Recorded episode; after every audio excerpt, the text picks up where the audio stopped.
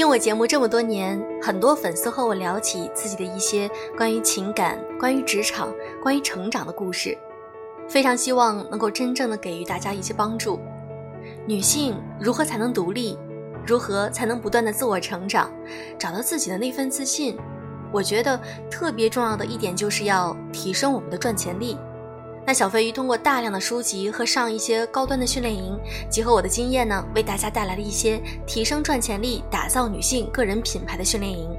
在这里，不论你是全职妈妈，还是职场女性，还是学生，都可以通过我的课程和训练营，找到属于自己的个人品牌方向。我们是时候树立品牌思维，实现变现了。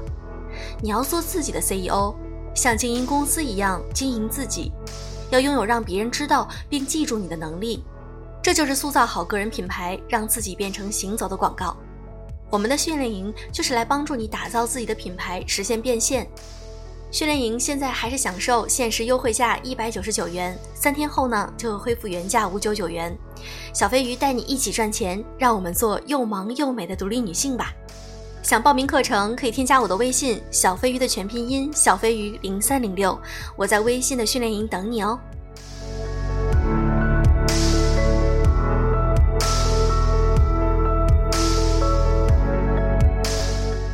我们渴望谈爱情，也更需要生存。今天，我想和大家分享一篇文章：冠军婚姻为何如此委屈？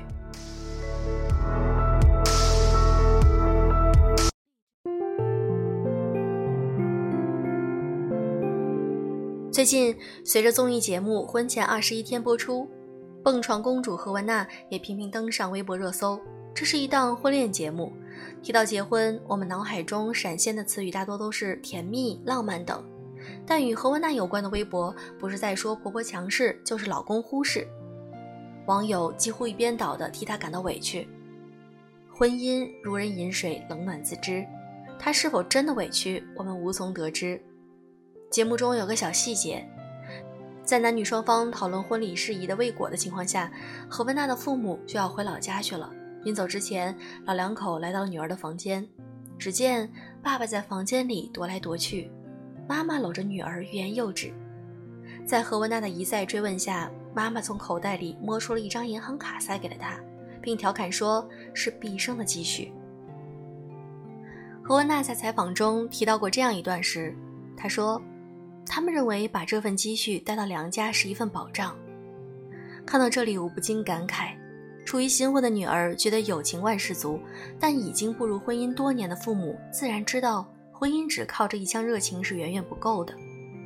倘若女儿日后真的有何委屈，作为父母，他们希望这张银行卡能够化解她的一丝犹豫，给她一条后路。一书曾说过，在婚姻面前，爱情太渺小了，爱情只能够给我们走进婚姻的勇气，而婚姻里的底气，很多时候却都是钱给的。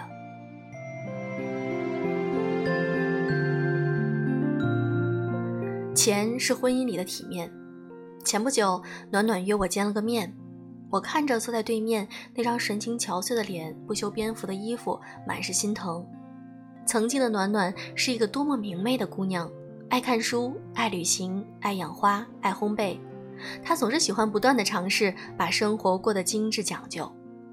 后来，暖暖遇到了老公，当时结婚时候，因为她的老公家庭条件不是很好，家人曾极力反对。但为爱痴狂的暖暖还是义无反顾地嫁给了他。婚后，两个人找了份稳定的工作，可工资也是相当稳定。没有孩子之前随挣随花，以前的各项小爱好也没耽误，但也惬意。一年多以后，孩子咕咕坠地，纸尿裤、奶粉，关于孩子的一切，样样需要钱。他们才发现，别人总说孩子是吃钱的机器，一点不假。可婆家条件本就不富裕，两个人也没攒下什么钱。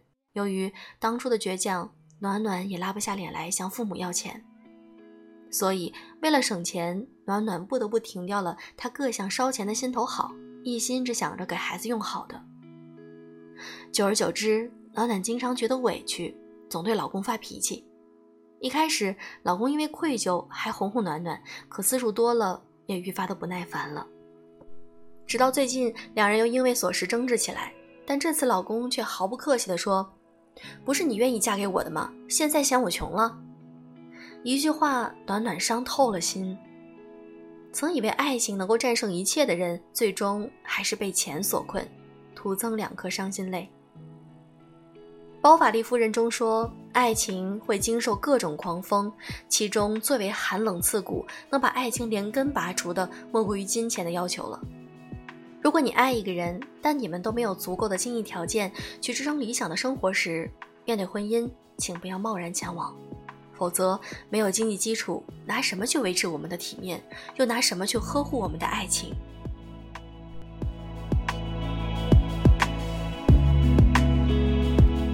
钱是婚姻的自尊。提到婚姻，不得不提到钱钟书先生的《围城》。小说里关于婚姻生活的内容虽然只有一小部分，但还是将婚姻里的种种不堪给拎上了台面。其中最令人无奈却又无比现实的一面就是。钱往往会决定婚姻的质量。小说中有一段描写方家与孙家初次见面的文字，两家亲家过面，彼此请过客，往来拜访过，心里还交换过鄙视，谁也不满意谁。方家恨孙家简慢，孙家厌方家陈腐，双方背后都嫌对方不阔。简慢、沉浮其实托词，嫌对方不阔才是互相鄙夷的真正原因。而这不阔也成了方鸿渐与孙柔嘉在婚姻里互相伤害的利器。有一次，夫妇二人去拜访朋友，不料在朋友那里遇到了方鸿渐的旧爱苏文纨，两人光是看他时髦的打扮，脸便同时发红了。再加上前女友几乎没有同他们讲话，更是觉得气闷。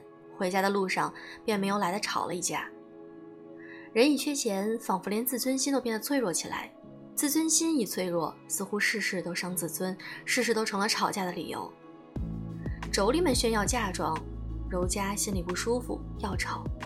柔家没与姑妈独处，洪建便以为在说他没本事，要吵。洪建想去找老友谋工作，柔家说他阔了，朋友多了，言外之意是瞧不上你了，更是要吵。吵来吵去，离不开钱，最后吵到遍体鳞伤，分崩离析。贫贱夫妻百事哀，贫贱本没有错，错的是很多夫妻总会因为贫贱而生出很多的怨，这怨还不是怨自己，而是要去怨对方。就像方鸿渐与孙柔嘉，从不觉得自己有何问题，但却总是嫌对方不够阔。如果婚姻中的两个人没有共同甘于贫穷，或者是一起努力奋进的心，那缺钱的婚姻无疑就像是困住自己的围城一样，令人窒息。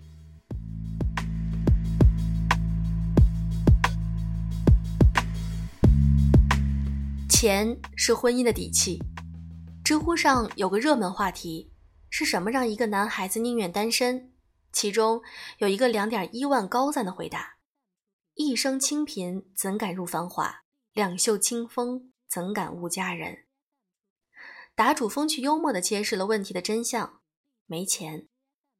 爱情是一回事儿，婚姻又是另外一回事儿。爱情可以只谈风月，但婚姻除了风月，更多的还谈利益。前些日子疫情刚刚好转，表哥与表嫂便闹离婚，而且是闹得人尽皆知，具体原因不明。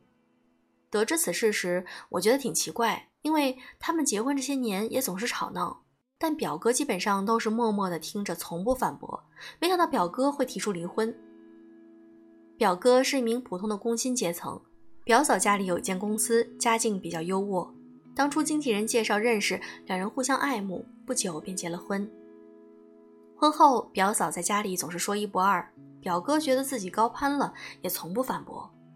即使当着众人的面，表嫂说起表哥也是毫不留情，而他自己却没有觉得有何不妥。显然，他已经把这样的事情当成了常态。久而久之，表哥经常向家里诉苦，说表嫂太强势，满腹的牢骚积累的多了，总有爆发的时候。估计这次表嫂是一时没忍住，所以闹了这样一出。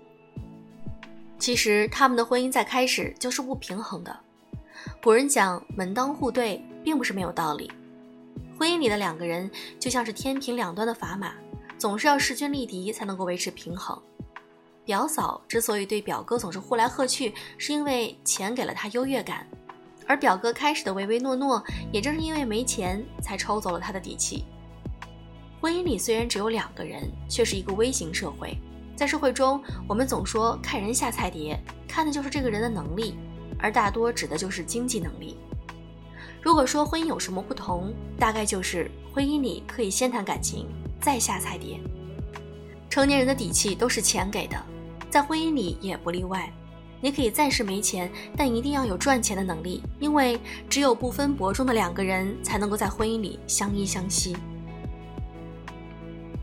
三毛说。婚姻如果不能落在穿衣、吃饭、数钱这样的小事上，是不能长久的。穿衣、吃饭，每一样都与钱有关。很多人觉得谈钱太俗气，什么彩礼、嫁妆，就像是商人之间的交易，玷污了本来纯洁美好的爱情。可我们本就是食人间烟火的凡夫俗子，我们渴望谈爱情，也更需要生存。我们需要钱来保障我们的婚姻，并不是为了能够随时可以离开。而是无论何时，我们都不用为了钱而让彼此之间变得面目可憎。当然，如果因为其他原因而使婚姻变得剑拔弩张，钱也是我们的退路，告诉我们不必委曲求全。